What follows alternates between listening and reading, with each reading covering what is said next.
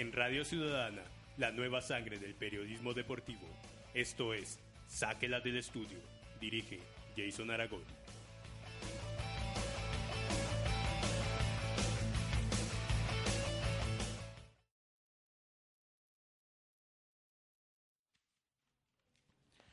Un cordial saludo a todos nuestros oyentes aquí en www.radiociudadana.com. Un saludo a los que nos están visitando y nos están viendo en este momento en Facebook Live, eh, en Radio Ciudadana. Bueno, este es el nuevo programa deportivo de Radio Ciudadana. Esto es Sáquela del Estudio, un programa que donde no se hablará solo de fútbol, sino se hablarán de muchos deportes eh, en, este, en este día. Digamos que tenemos la pretemporada de nuestro programa, eh, vamos a hacer la presentación de los periodistas que estarán con nosotros acompañándonos y de los temas que se van a, que se va a hablar. Eh, un cordial saludo para todos, bienvenidos, esto es Aquila del Estudio, entonces eh, voy a comenzar presentándome, mi nombre es Jason Aragón, estaré acompañándolos todos los viernes de 7 a 8 de la noche aquí en Saquela del Estudio por Radio Ciudadana. soy periodista, comunicador social de la CUN eh, amante del periodismo deportivo, me gusta mucho el fútbol, el tenis, eh, el béisbol últimamente, el básquetbol. Y nada, estaré con ustedes acompañándolos. Eh, saludo a mi derecha a Adriana Rizcaneo, la chica que nos estará acompañando en el programa. Adriana. Buenas noches para todos. Como lo dijo Jason, mi nombre es Adriana Rizcaneo. Eh, soy comunicadora social y también me gusta mucho el periodismo deportivo. Me gusta muchísimo el fútbol y espero que se conecten eh, desde hoy y todos los viernes, pues para que estén muy enterados eh, de las noticias con nosotros. Bueno, muchas gracias Adriana. Eh, nos vas a estar contando mucho sobre el fútbol femenino colombiano, ¿no? Sí, es verdad. Y también hoy les voy a dar unos datos de Roger Federer. Entonces, pues no sé, están, tienen que estar muy conectados con nosotros hoy. Y si quieren participar, eh, ¿a dónde nos pueden escribir, Adriana? En el hashtag saque, la del estreno. la del estreno, sí, señores. Eh, y a mi lado izquierdo está el señor Henry Tosh Henry Bermúdez. Eh, cuéntanos, Henry. Hola, buenas noches, Jason. Eh, buenas noches a los oyentes que se conectan en este momento en radiociudadana.com. Eh, sí, mi nombre es Henry Bermúdez. Los voy a estar acompañando también en este espacio eh, radial. Um, bueno, vamos a estar básicamente compartiendo todo lo que es el tema deportivo. no, es, exactamente fútbol, también vamos a estar tratando otras disciplinas, eh, también disciplinas deportivas que por ahí no son tan conocidas, digamos. También las vamos a, traer acá a la mesa de trabajo para que ustedes, nuestros oyentes, también tengan la posibilidad de, de conocerlos. Y e historias también que están, van ligadas al deporte, ¿no? No solo vamos a hablar de la, de la práctica del deporte en sí mismo, sino eh, historias que, que van ligadas al deporte como eh, la cultura, la música, la influencia que han tenido los unos en, los otros. Y bueno, y también pues vamos a estar también acompañando lo que es el deporte base, el, deporte de, formación, las nuevas, por ahí de pronto encontramos las nuevas figuras del el deporte bogotano y el deporte nacional. Bueno, eh, para hacer este programa, digamos, un poco más dinámico y poder compartir con todos ustedes, nuestros oyentes, eh, ustedes verán que a, medida que pasen los programas, eh, vamos a ir compartiendo entrevistas, sonidos nuevos, que con la música, con el deporte, nuevas, nuevas promesas de, de, cualquier disciplina. Entonces ya iremos avanzando en esto que es Sáquela del Estudio. un cordial saludo a nuestra máster Daniela, a Julián de Radio Ciudadana. vamos con la primera canción y ya volvemos en Sáquela del Estudio porque todos tenemos una razón, algo que nos gusta en la vida para hacer, a nosotros es el deporte, a ustedes ojalá escucharnos, eh, esto es de los Caligari, se llama Razón.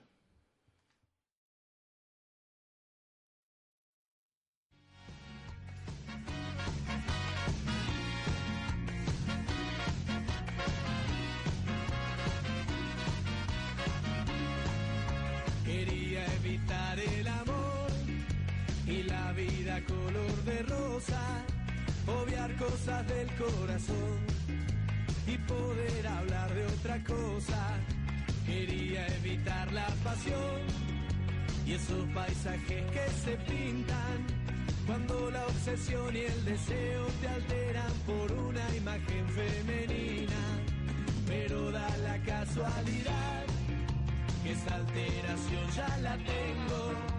Por eso tantas sensaciones que tengo en el pecho, ignorarlas no puedo. Vos sos esa simple razón por la que volví a sonreír por la que levanto la vista y veo lindo el cielo aunque esté todo gris, aunque esté todo gris.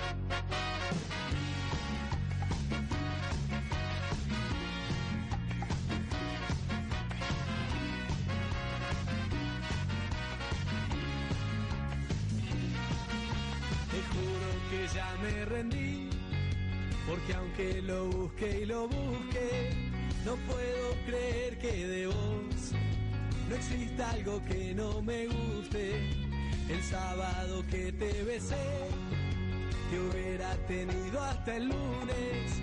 No supe qué inventar para que no se vaya de mis manos tu perfume. Ya ves, no me queda otra opción. No pude evitar el amor ni siquiera consigo pensar en algo que no tenga que ver con vos. Vos sos esa simple razón por la que volví a sonreír, por la que levanto la vista y veo lindo el cielo aunque esté todo gris.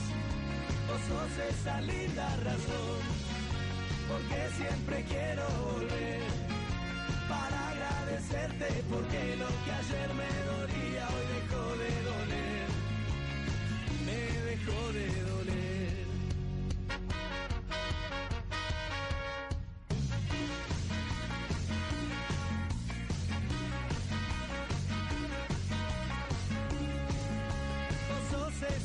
simple razón. Y volví a sonreír aunque todo gris, vos sos esa linda razón, porque siempre quiero volver. Para agradecerte, porque lo que ayer me dolía hoy dejó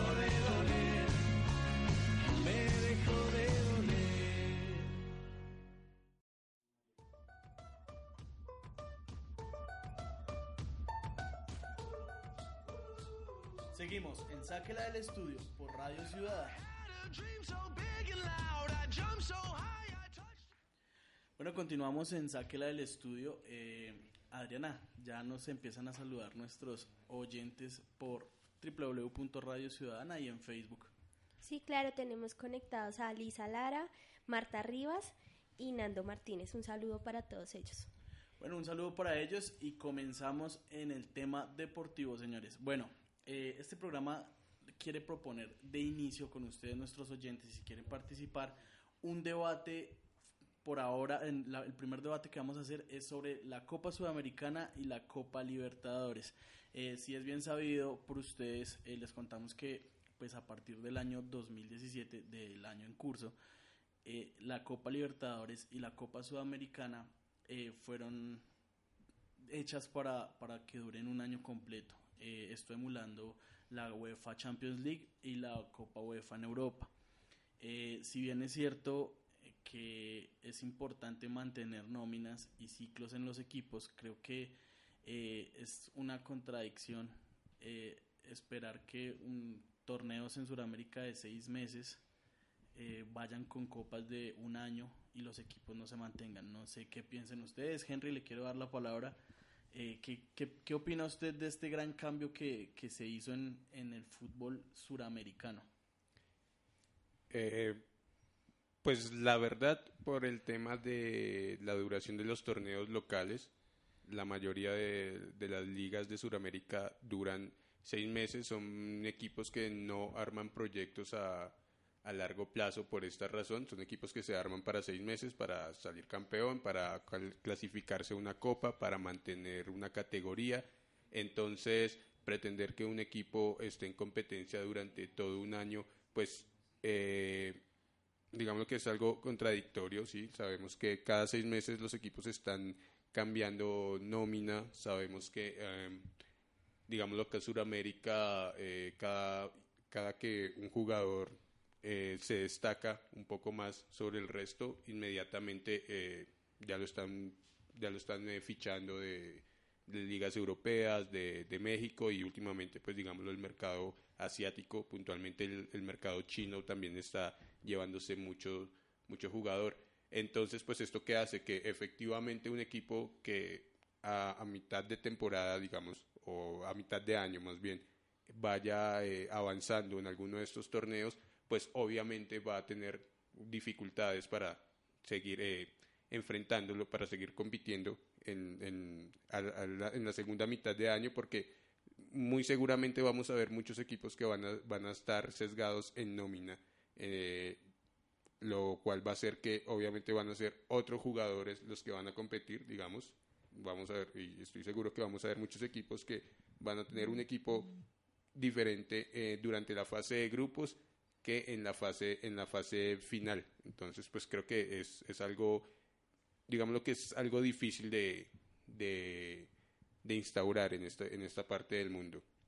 Bueno creo que eh, no sé les voy a lanzar una, una pregunta al aire y los oyentes que nos quieran dar su opinión eh, por el Facebook. Estamos transmitiendo en vivo en este momento en la página de Radio Ciudadana eh, ¿Ustedes no creen que esta es una forma, yo lo, lo, veo como una pregunta, ¿no creen que es una forma de que la Conmebol o de que en Sudamérica se obligue a que regresemos a los torneos de un año?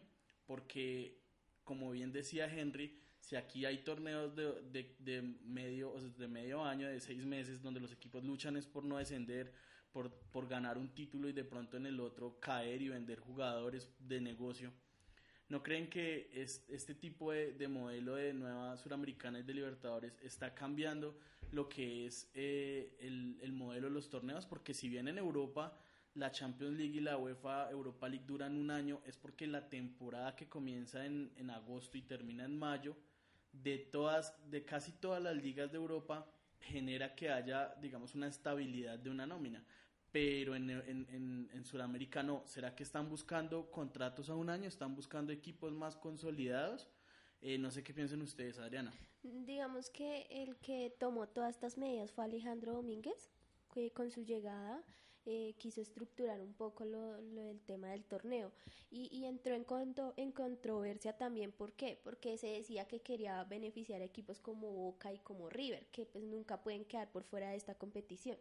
Eh, entonces digamos que también el tema más que más que por eh, eh, alargar un poco el torneo es por intereses económicos que, que pues siempre hay de por medio, ¿verdad? Además porque resulta que los equipos que no clasifiquen a octavos de final de Libertadores irían a Suramericana. Entonces eso sería como los que no pasen van al segundo torneo de Suramericana y ahí verán. Entonces digamos que él en un principio lo que planteó fue que con esta estructura lo que quería era que hubiera más rendimiento y se consolidaran más eh, los jugadores. Eso también es controversia, porque lo que decíamos ahorita, la, eh, acá el torneo colombiano es bastante irregular.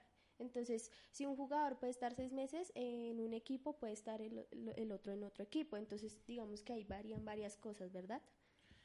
Digamos que, no sé qué piensen ustedes, yo creo que cuando se hizo es que son, se tomó esa medida, no se tuvo en cuenta el hecho de que en Europa son economías consolidadas. En Sudamérica no. En Europa hay un, una economía consolidada para mantener jugadores durante muchos años. Caso Cristiano Ronaldo en el Real Madrid, eh, caso Neuer en, en, en, el, en el Bayern Múnich. O sea, muchos jugadores que pueden mantener y, y, equipos que tienen la solidez económica para mantener nóminas. Aquí no se puede hacer eso porque a los seis meses, si tú juegas bien, ya te, ya te quieres ir a Europa porque Europa es la economía donde está el dinero. Entonces, no sé si se está contradiciendo la Conmebol o si se está pensando, eh, Henry, en, en ese gran cambio de volver a aquellos torneos antiguos donde, donde incluso en Colombia un torneo 96 y se terminó en el 97. Entonces no sé, no sé ¿qué, o sea, ¿qué cree usted que pretenda la, la, la Conmebol o, o, la Federación Sudamericana con, con esto? Pues la verdad yo creo que es más por un tema económico, en realidad. Yo lo veo más por el tema de los sponsors que por otra cosa. Porque no creo que se, que se pretenda llevar los torneos locales a, a que duren un año. Digamos el caso, eh, y pues para no irnos muy lejos, hablemos de la liga local, no creo que, que ese torneo, que, que la liga se vaya a disputar a un año, y, eh, por una sencilla razón, porque simplemente la, digámoslo, el argumento ha sido que si un torneo local dura un año, pues va a ser, se va a terminar siendo aburrido, porque los equipos que no que a septiembre, octubre no estén peleando ni, ni, ni el campeonato, ni peleando la, eh, digámoslo, la permanencia en primera, eh, van a generar taquilla, no van a generar expectativa. Eh, siempre, se ha, siempre se ha tomado eso como excusa, entonces no creo que, que Conmebol esté pensando en, en alargar los, los torneos y digámoslo que tener como como una, un, un, un, un calendario parejo en, en, en Sudamérica, que hace falta sí, pero pues eso era un trabajo que debió hacer, haberse hecho hace muchísimo tiempo.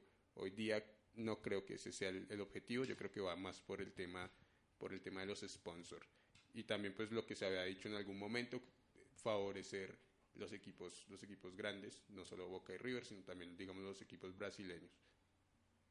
Bueno, eh, Adrián, recordémosle a los oyentes en las redes sociales donde nos pueden escribir y pueden opinar también sobre el tema del día, eh, el cambio uh, de las copas Suramericana y Libertadores. Eh, nos pueden escribir, recuerde que vamos en vivo en Radio Ciudadana, www.radiociudadana.com.co y también en nuestra fanpage Sáquela del Estudio. O en la página Sáquela del Estudio también ahí nos pueden escribir. Eh, si necesitan algún correo de contacto, si quieren contactarnos, si usted tiene un equipo eh, interesante de cualquier deporte y quiere venir a contarnos aquí cómo funciona ese deporte, si usted cree que el deporte que usted practica no tiene alguna difusión y puede ser muy importante, eh, nos puede escribir a saquela del estudio radio arroba gmail.com o en la página de eh, Radio Ciudadana nos pueden dejar un mensaje en el link de contacto. Eh, vamos con una canción en este momento. Eh, los fabulosos Kylax suenan con un carnaval para toda la vida, que es esto del mundo deportivo. Y ya venimos con Henry que nos va a contar sobre eso, sobre un deporte que no es muy conocido, pero que está ganando fuerza en Colombia.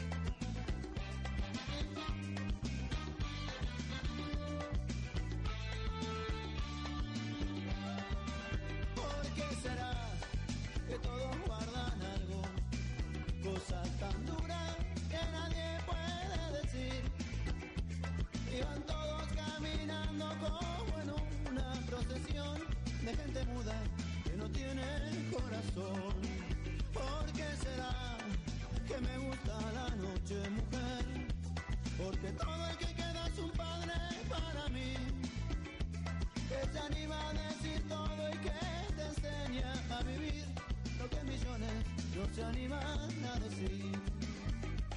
Ese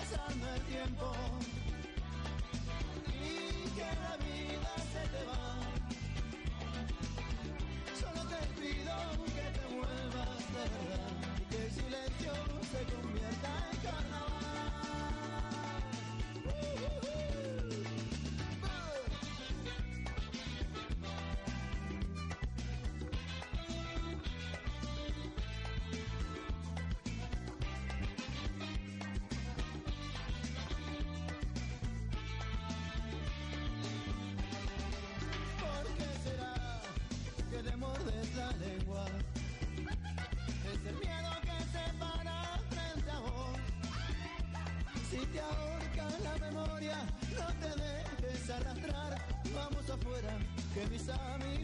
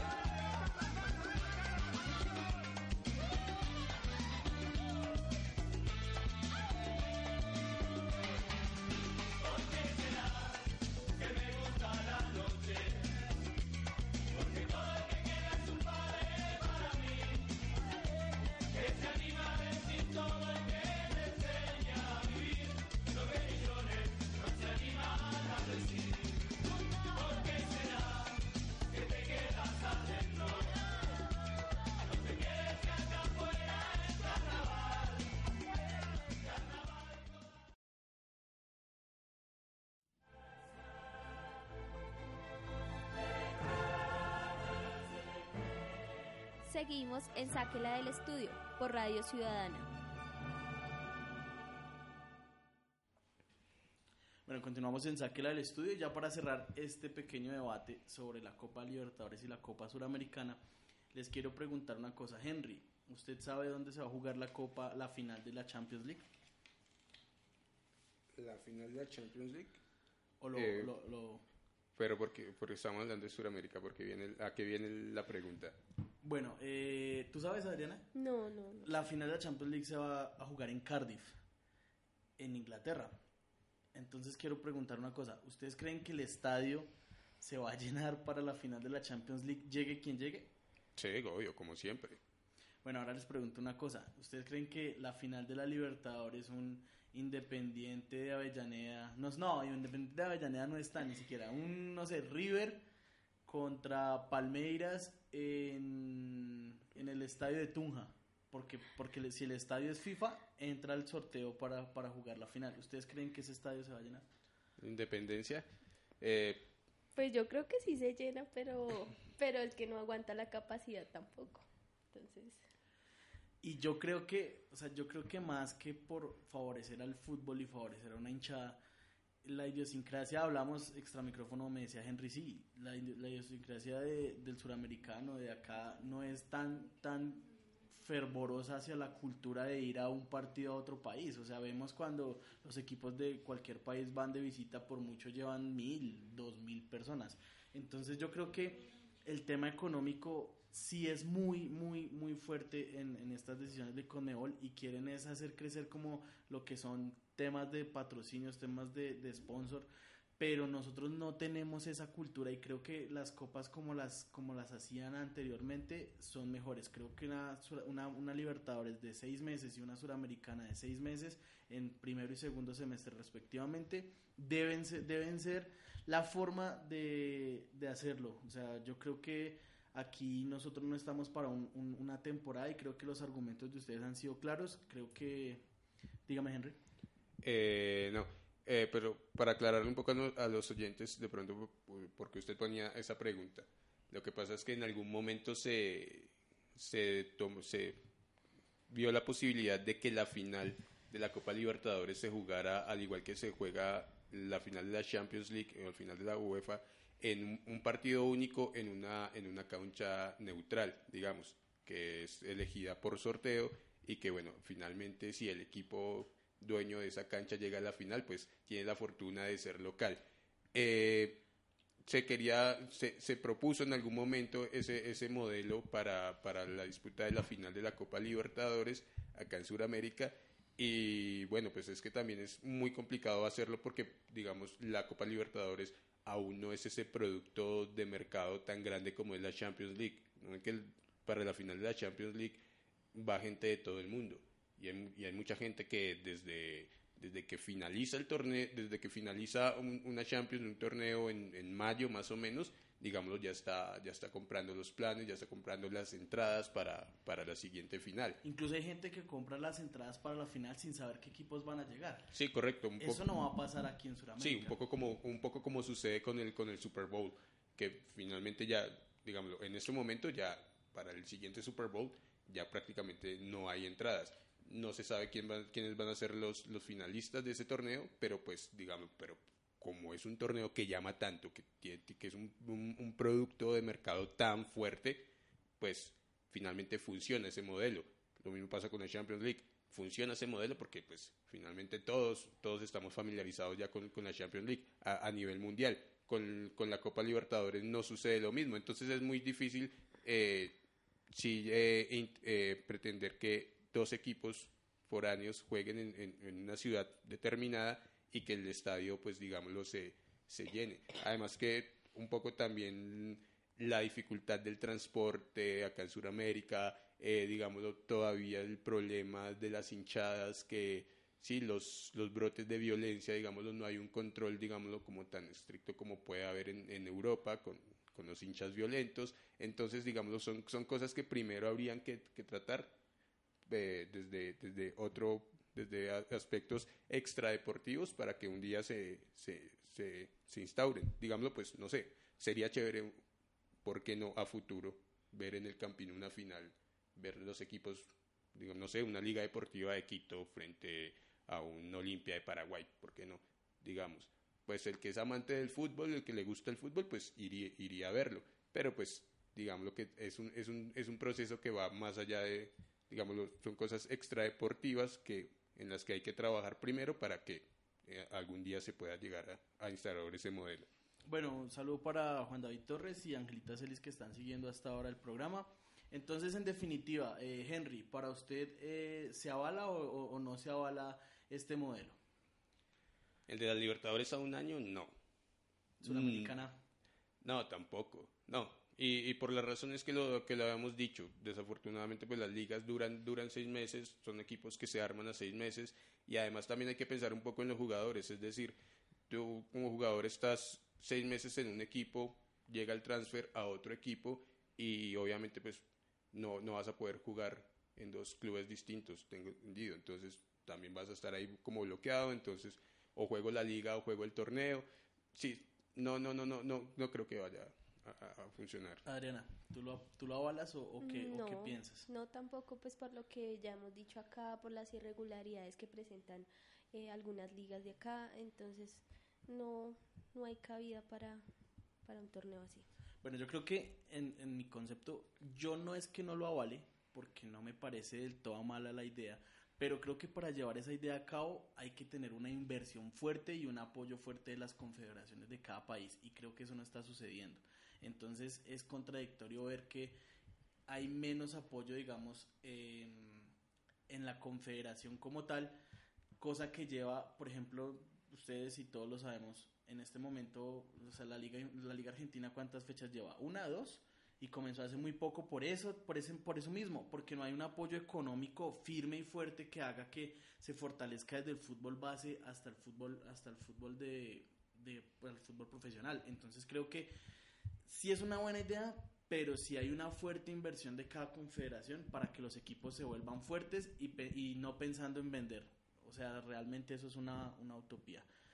Eh, bueno, eh, Henry, estábamos hablando antes del corte de que usted nos iba a venir aquí a contar sobre un, un deporte que está tomando fuerza en Colombia. Digamos que en Bogotá eh, se conocen brotecitos del deporte, es el roller derby.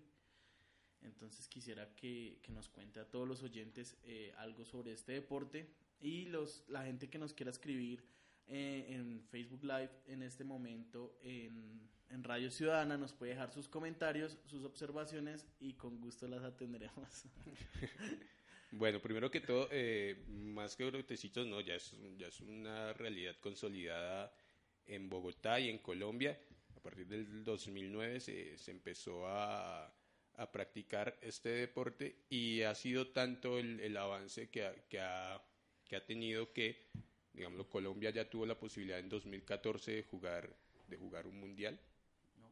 Y este año, eh, en, en unos días, 13, 14 y 15 de abril, a un equipo bogotano va a estar representando a Colombia y al roller, al roller derby bogotano, al roller derby colombiano, en un torneo que se organiza en Buenos Aires que se llama el Violentango, que cuenta con la participación de nueve equipos, de nueve ligas de roller derby. Les estoy hablando de la liga Bogotá Bomb Breakers, que digamos lo que han sido los más recientes campeones de la liga distrital y, el torneo nacional de el de, de, pues de esta de esta competencia deportiva Eh, al principio les hablaba un poco que digamos de los de, de los deportes no convencionales el roller derby hace parte de esos Eh, usted no sé si se acuerda de un programa que hubo que se llamaba el DON deportes urbanos no tradicionales bueno, de- No. el roller derby, digamos, lo que hacía parte, hacía parte, Pero aquí hacía parte de eso. por aprender, hermano. Ok. Eh, bueno, sí, de hecho, como les decía, el torneo se disputará en, en la próxima semana, más o menos, el 13, 14, 15 de abril. De hecho, ya muchas de las jugadoras ya partieron, ya están en Buenos Aires, otras están eh, tomando el avión, otras están peleando con las aerolíneas, porque por ahí, como cosa rara, los, los aviones se quedan a mitad de camino, los, los vuelos no arrancan a la hora que es, pero pues eh, nada, desde acá les estaremos haciendo el seguimiento, obviamente al equipo Bogotá, eh, Bogotá Bomb Breaker lo, lo, lo estaremos siguiendo, le estaremos eh, enviando la mejor energía, porque finalmente pues son deportistas colombianos que están representando el país. Eh, como les decía, en, en 2014 en Texas se, se jugó el Mundial y muchas de las jugadoras que hacen parte de la selección Colombia integran este equipo, entonces digamos lo que sería como para algunas la segunda vez que están representando a Colombia en un torneo internacional y pues por supuesto deportistas colombianos que estén representando el tricolor pues hay que, hay que apoyarlos y enviarles toda la, mejor energía. Bueno, vamos a invitarlas también a que vengan al programa un día de estos. Don Henry, queda el compromiso de la invitación, ¿no? Llore. Pues bueno, y, y si nos están oyendo por ahí, pues por favor, ya, ya me comprometieron, entonces sí, en algún momento eh, estará- estarán acá, bien sea alguna de las chicas de Bogotá Bomb Breakers o alguna de las otras eh, equipos. Bueno, también aclaro, no sol, es un deporte que, digamos, se caracteriza por, por su, digámoslo, rama femenina, pero pues también tiene eh, eh, su, rama masculina, sus ligas masculinas. Entonces, alguno, alguno de ellos de pronto los tendremos por acá y pues bueno, pues ya quedó el compromiso, entonces en, algún momento pues estaremos acá pues, para que sean ellos mismos actores eh, que nos cuenten y les den a conocer a nuestros oyentes cómo ha sido el desarrollo de este deporte acá en, en Colombia. Bueno, vale, muchas gracias, Henry. Eh, bueno, no sé si ustedes eh, han sido testigos del fenómeno y la bomba del 2017, el señor Roger Federer, que regresó a las canchas para ganarlo todo. En este, en este año ha perdido un partido, ha jugado cinco torneos, ganó eh, el Abierto de Australia, ganó Indian Wells y ganó Miami. Entonces, eh, gran jugador, Adriana, tú nos tienes unos, unos datos de Roger Federer que es impresionante. O sea, creo que en el, en el deporte blanco, como le llaman al tenis, eh, creo que es el jugador que, que, hace que muchas generaciones se unan para, para ver el deporte, porque a sus 35 años es el que mejor tenis está jugando. Y hace 10 años uno creía que a sus 25 pues iba a estar aprendiendo y no, a sus 25 era el mejor del tenis. Entonces creo que ha marcado décadas de, de una gloria grande para ese deporte. Entonces Adriana, cuéntanos un poco. Bueno, eh, como tú lo, lo, decías ahorita, es ganador de 18 Grand Slam eh, y ha perdido 10.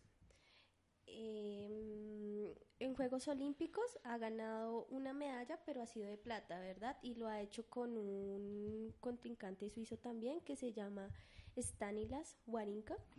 sí. eso fue en Pekín, 2008. Eh, también ha ganado 26 ATP Master 1000 y ha perdido 18. Ha ganado 17 ATP Tour 500 y perdido 6. Y ha ganado 24 ATP Tour 250. Para los que no saben o no se familiarizan con el ATP, es la Asociación de Tenistas Profesionales.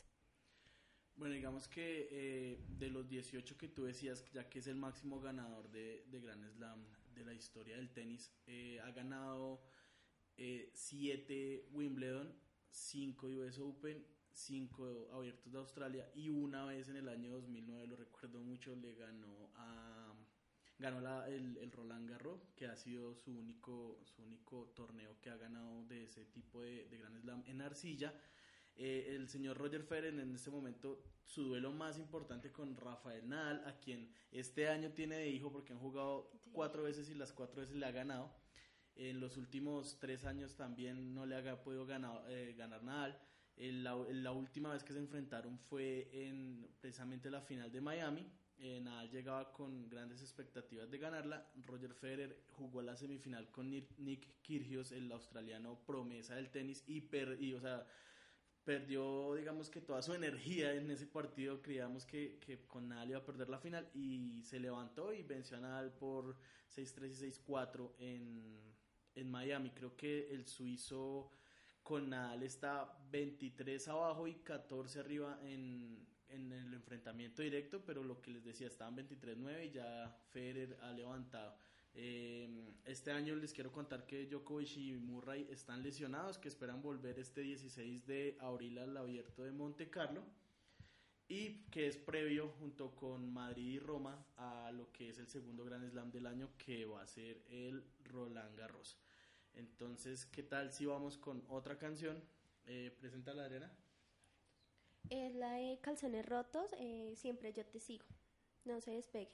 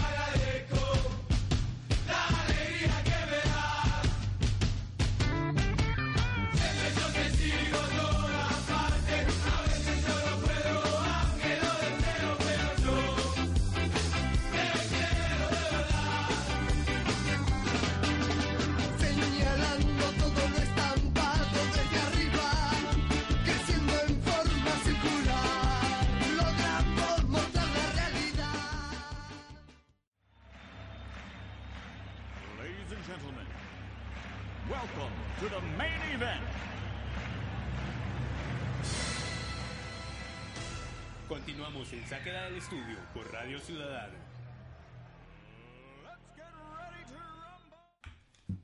Bueno, continuamos en Sáquela del Estudio aquí por www.radiociudadana.com.co y en la transmisión en Facebook Live en eh, Radio Ciudadana en Facebook.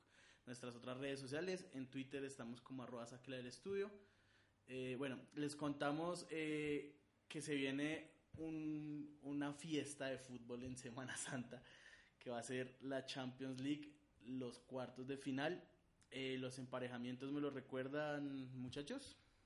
Real Madrid, Bayern, Bayern Sí. Múnich, Leicester, Contra el Atlético, de Atlético Madrid. de Madrid, Barcelona, el- Barcelona va contra la Juve. Y el otro partido, señor Henry, que es. Eh, me corchó. Ahí estamos entonces. El Leicester del Atlético, Bayern. eh, ¿Cuál es el otro? Nos falta uno, a ver. No, ahí están los cuatro. Bayern, Bayern contra, el contra el- la Juve. El Real Madrid contra el, contra el Bayern. El. em, ¿quién, quién fue? ¿Quién estaba? El Mónaco y con el que va Dortmund. con el Borussia Dortmund. Bueno, eh, de esos cuatro partidos, para ustedes, primero, ¿cuál es el, el más parejo y cuál es el y, dónde se ve una ventaja? Y ya ustedes cómo, o sea, y, y cuáles son sus cuatro. Entonces comenzamos por ti, Adriana. A mí me parece que el partido más emocionante es Bayern Real Madrid. Por todo lo que eso acoge, ¿verdad? Por todos los seguidores que tiene acá, pero también por el fútbol de- que muestra el Bayern, ¿verdad? Y, también pues vamos a ver cómo es que le va al Real midiendo fútbol con el Bayern, porque a mi, a mi parecer eh, tiene mejor fútbol el Bayern Múnich. Ok, hasta ahora saludando a John Freddy Correal Millán y al señor Miguel García que nos están escuchando y nos están viendo también aquí en Radio Ciudadana. Eh, Henry, ¿cuál es el partido más complicado de la Champions? Ah, pero, pero dame tus, tus, tus Sí, cuatro en la mi- mis cuatro, eh, Bayern Múnich, la Juve, el Atlético y el Mónaco, puede ser. Ok, eh, Henry. Pues parejos, yo los veo los cuatro.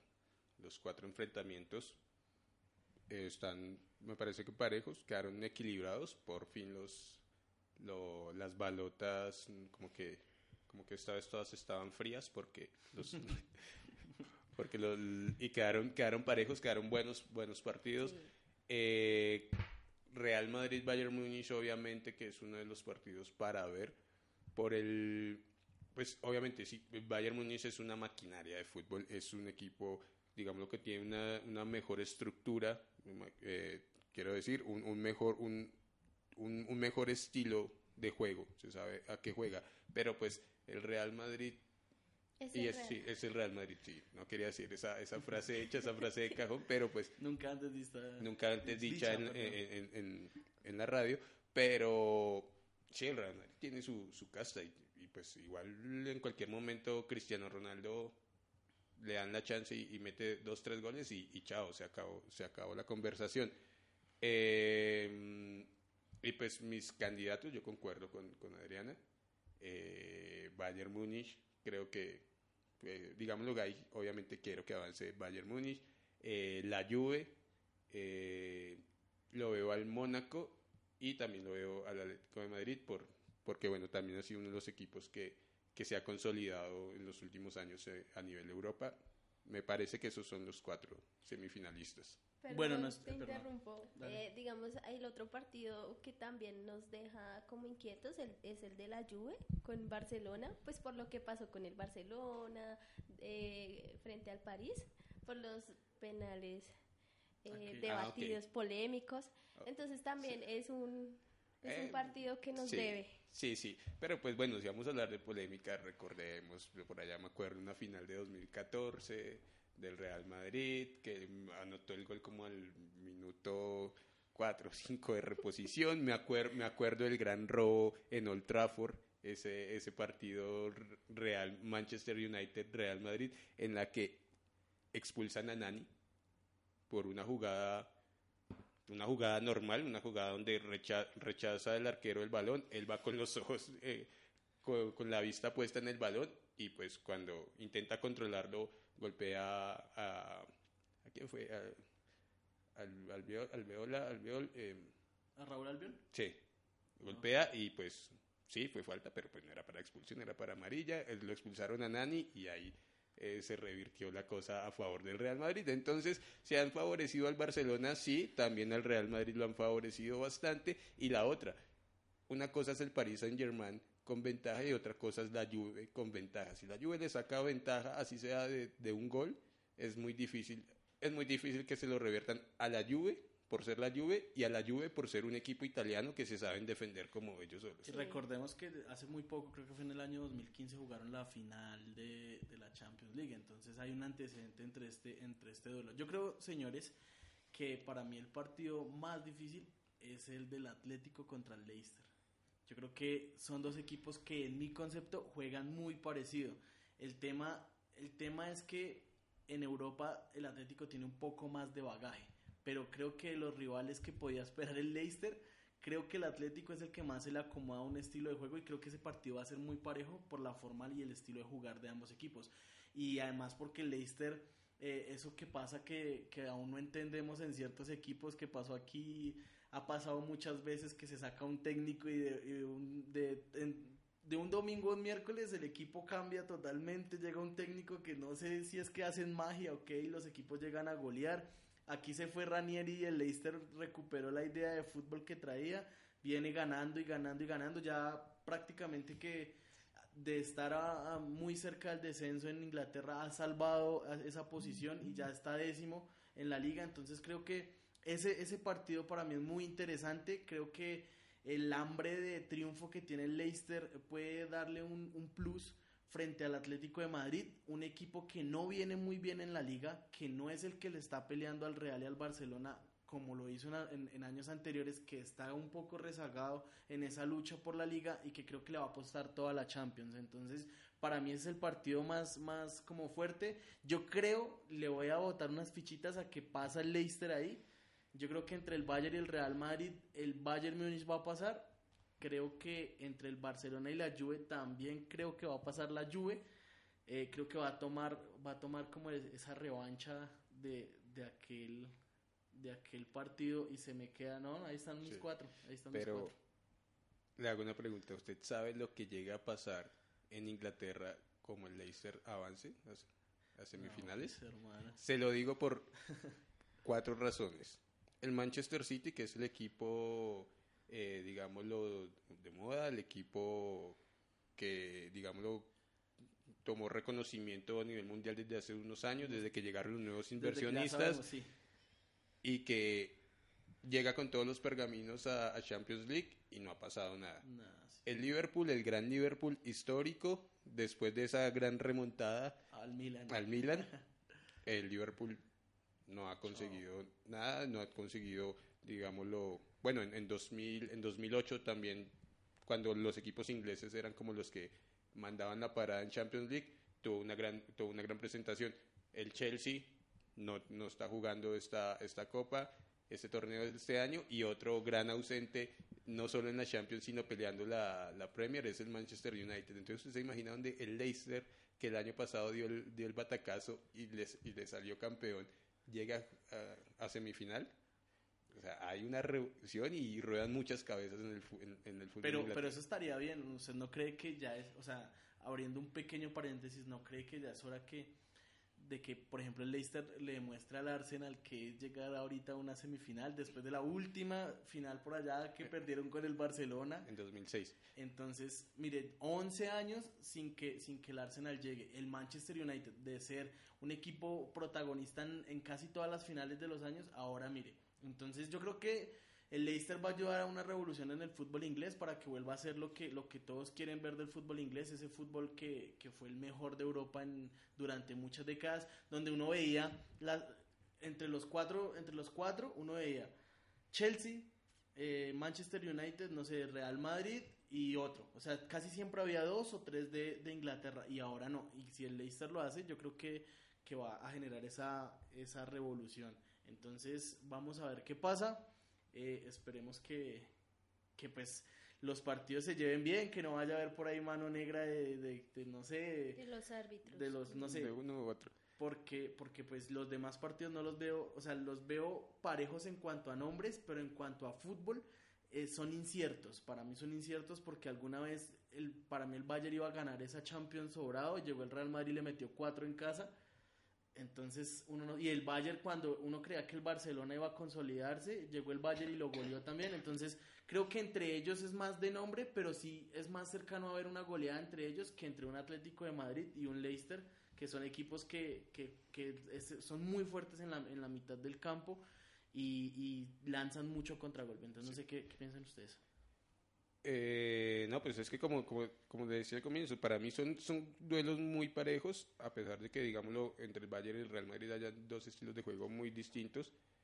Obviamente que sí, si traemos a colación esos antecedentes, pues en cualquier momento, y como lo dijo algún, algún gran técnico y filósofo colombiano, equipo que se pare mal lo goleamos, Bayern Múnich lo puede hacer, Real Madrid lo hace, Barcelona lo hace, la Juve lo hace, y ahora que entre estos dos equipos, entre estos dos últimos, Barcelona y Juventus, de pronto que en un partido, en una final a un partido, lo gana, lo gana Barcelona, como lo demostró. En una fase de dos partidos, la estrategia de la Juve creo que le puede sacar un poquito más de ventaja, viendo cómo está jugando el Barcelona hoy día. Pero pues sabemos que es el Barcelona y pues sabemos que tienen a un tipo que se llama Lionel Messi, que en cualquier momento le pinta la cara a cualquiera. Y otro que, y un partido que lo hemos dejado aparte y donde tenemos también representación colombiana, Mónaco versus el Dortmund. Que, ¿Cómo Ahí- la ve ahí? Ahí yo creo que, hermano, le hacía mucha fuerza al Dortmund cuando estaba Adrián Ramos. Ahora le voy a hacer fuerza al Mónaco porque está Falcao. Pero creo que el, el partido no es tan parejo. Creo que eh, el fútbol que está desplegando ahorita en este momento el Mónaco le da para pasar con esa juventud que tiene. Pero pues vamos a ver porque ahí está Au- Aubameyang, está un gran equipo que también es el, el Borussia Dortmund, pero que yo creo que en Alemania ya cumplió, yo creo que ya cumplió llegando a esa instancia. Su hinchada, la más grande, creo que la más fervorosa de toda Europa, esperará ver a un Dortmund de nuevo en la final, ojalá no con el Bayern o de pronto la revancha con el Bayern.